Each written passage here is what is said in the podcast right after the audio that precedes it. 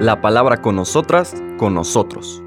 Una reflexión de la palabra cotidiana en diálogo con el acontecer de la comunidad universitaria.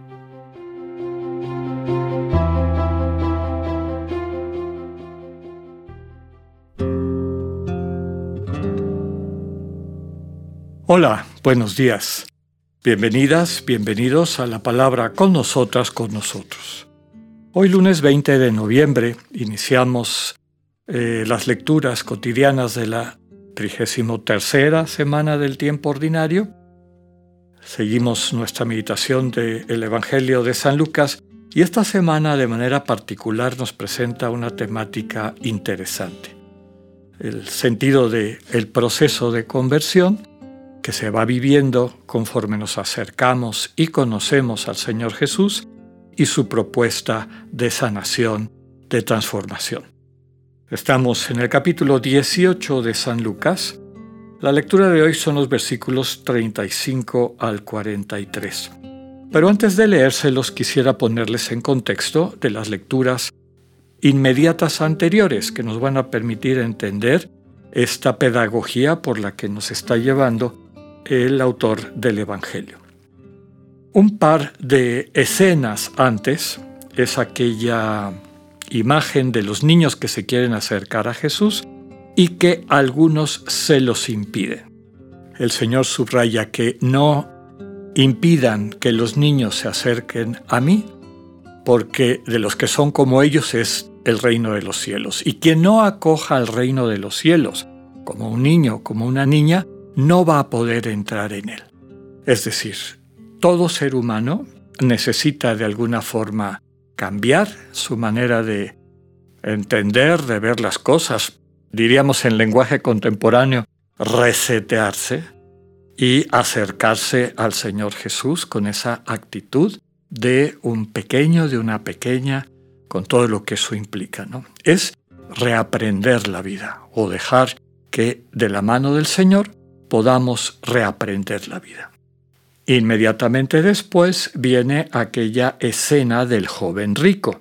En el caso de Lucas no nos dice que sea joven. Marcos dice que una persona.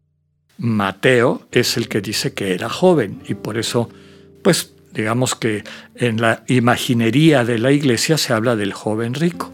En el caso de Lucas dice que uno de los jefes, Aquí lo fundamental es que era una persona rica, es decir, tenía acceso a elementos, en este caso vinculado con el dinero, que le daban una cierta seguridad.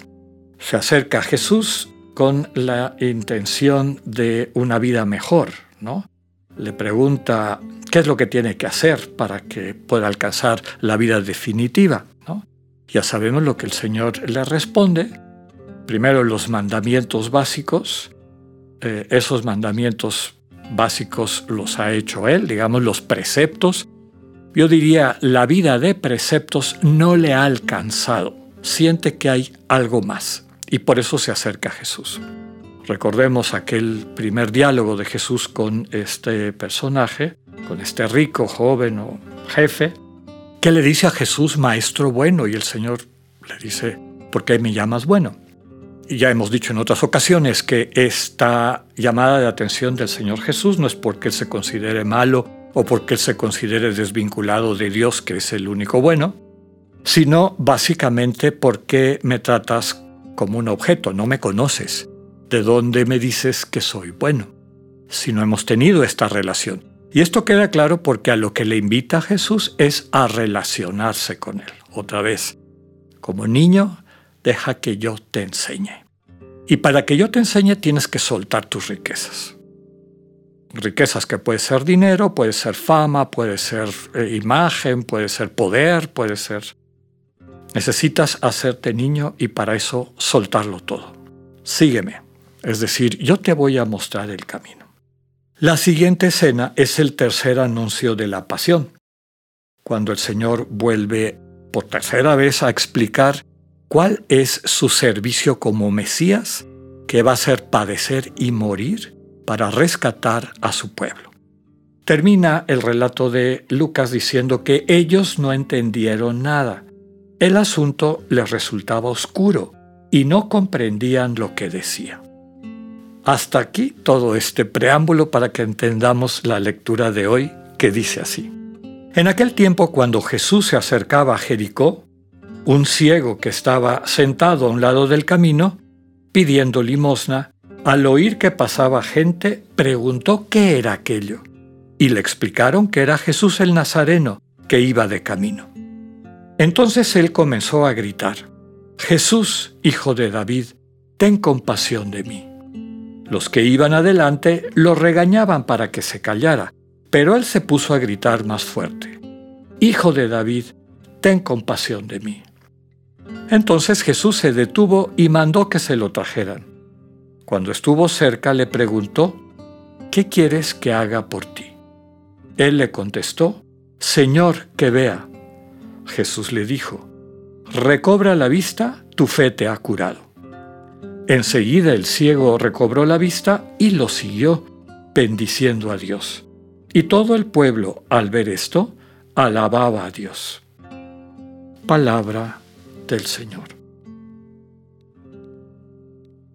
En esta eh, lógica o, digamos, pedagogía de Lucas de comparaciones y contrastes, es claro que el el ciego de Jericó contrasta con el personaje rico, ¿no? Con el jefe rico en la versión de Lucas.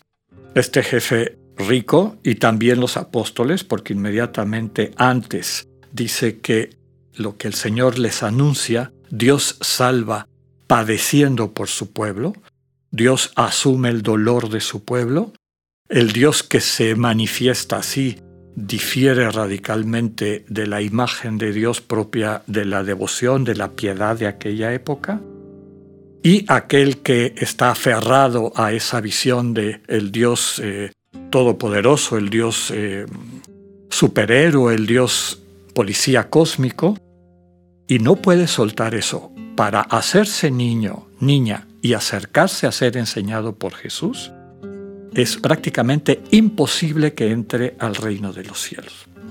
En cambio, este ciego, cuando oye que algo viene, se entera que algo está pasando y pregunta qué está pasando, le dicen que es Jesús el Nazareno. Pero fíjense que cuando él empieza a gritar, cuando oye Jesús el Nazareno, él no grita Jesús Nazareno, ten compasión de mí, dice Hijo de David, es decir, Mesías, Salvador, Rescatador, ten compasión de mí, acércate a mi vida, ayúdame. Dice que los que iban adelante lo regañaban. Este ir adelante, pues desde luego son estas autoridades religiosas, ¿no? Simbólicamente. Cállate, eso es una tontería. Nosotros no te dijimos que fuera el Mesías, te dijimos que es Jesús el Nazareno el que está pasando aquí. Eso es lo que le están regañando y reprimiendo. Pero él no se calla. Él cree en Jesús y lo sigue llamando. Finalmente llega un momento misterioso, curioso, en el que el Señor le dice, se acerca, lo manda a llamar y le pregunta, ¿qué quieres que haga por ti? Él le contesta, Señor, que vea.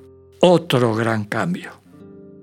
Ya no es solo Mesías, ahora es Señor. Mesías por aquel título de Hijo de David, que era uno de los títulos centrales del Mesías que vendría, sino que ahora le da el, el título de Dios, Señor que vea. La respuesta de Jesús en el original griego es muy fuerte. Le dice, ve, como si fuera un imperativo del verbo ver, ve, que puedas mirar. Claro, el texto lo, lo suaviza en nuestro lenguaje cotidiano y dice, recobra la vista, tu fe te ha curado, es decir, tu confianza en que yo y lo que yo enseño, lo que yo transmito, el estilo de salvación y camino de salvación que yo propongo, es el que da la vida definitiva que buscaba aquel rico y no pudo aceptar porque no se hizo niño, no se hizo pobre. Termina el texto diciendo que enseguida el ciego recobra la vista y lo siguió, bendiciendo a Dios. Todas las personas, el pueblo, dice aquí todo el pueblo, ya no los que van adelante, todo el pueblo, al ver esto, alababa a Dios. Pidámosle al Señor la gracia de entender lo que esta secuencia que meditaremos en esta semana nos enseña y nos invita a realizar, vaciándonos, empobreciéndonos, haciéndonos como niñas y niños para acoger el reino de Dios que Cristo nos trae. Que así sea, que tengan un buen día.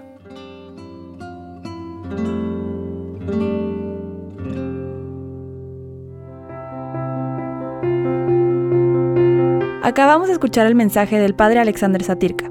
Escúchalo de lunes a viernes a las 8.45 de la mañana por radioiberoleón.com, a través de nuestra app gratuita para iOS y Android o por Spotify. Esta es una producción de Radio Ibero León en colaboración con el ITESO, Universidad Jesuita de Guadalajara.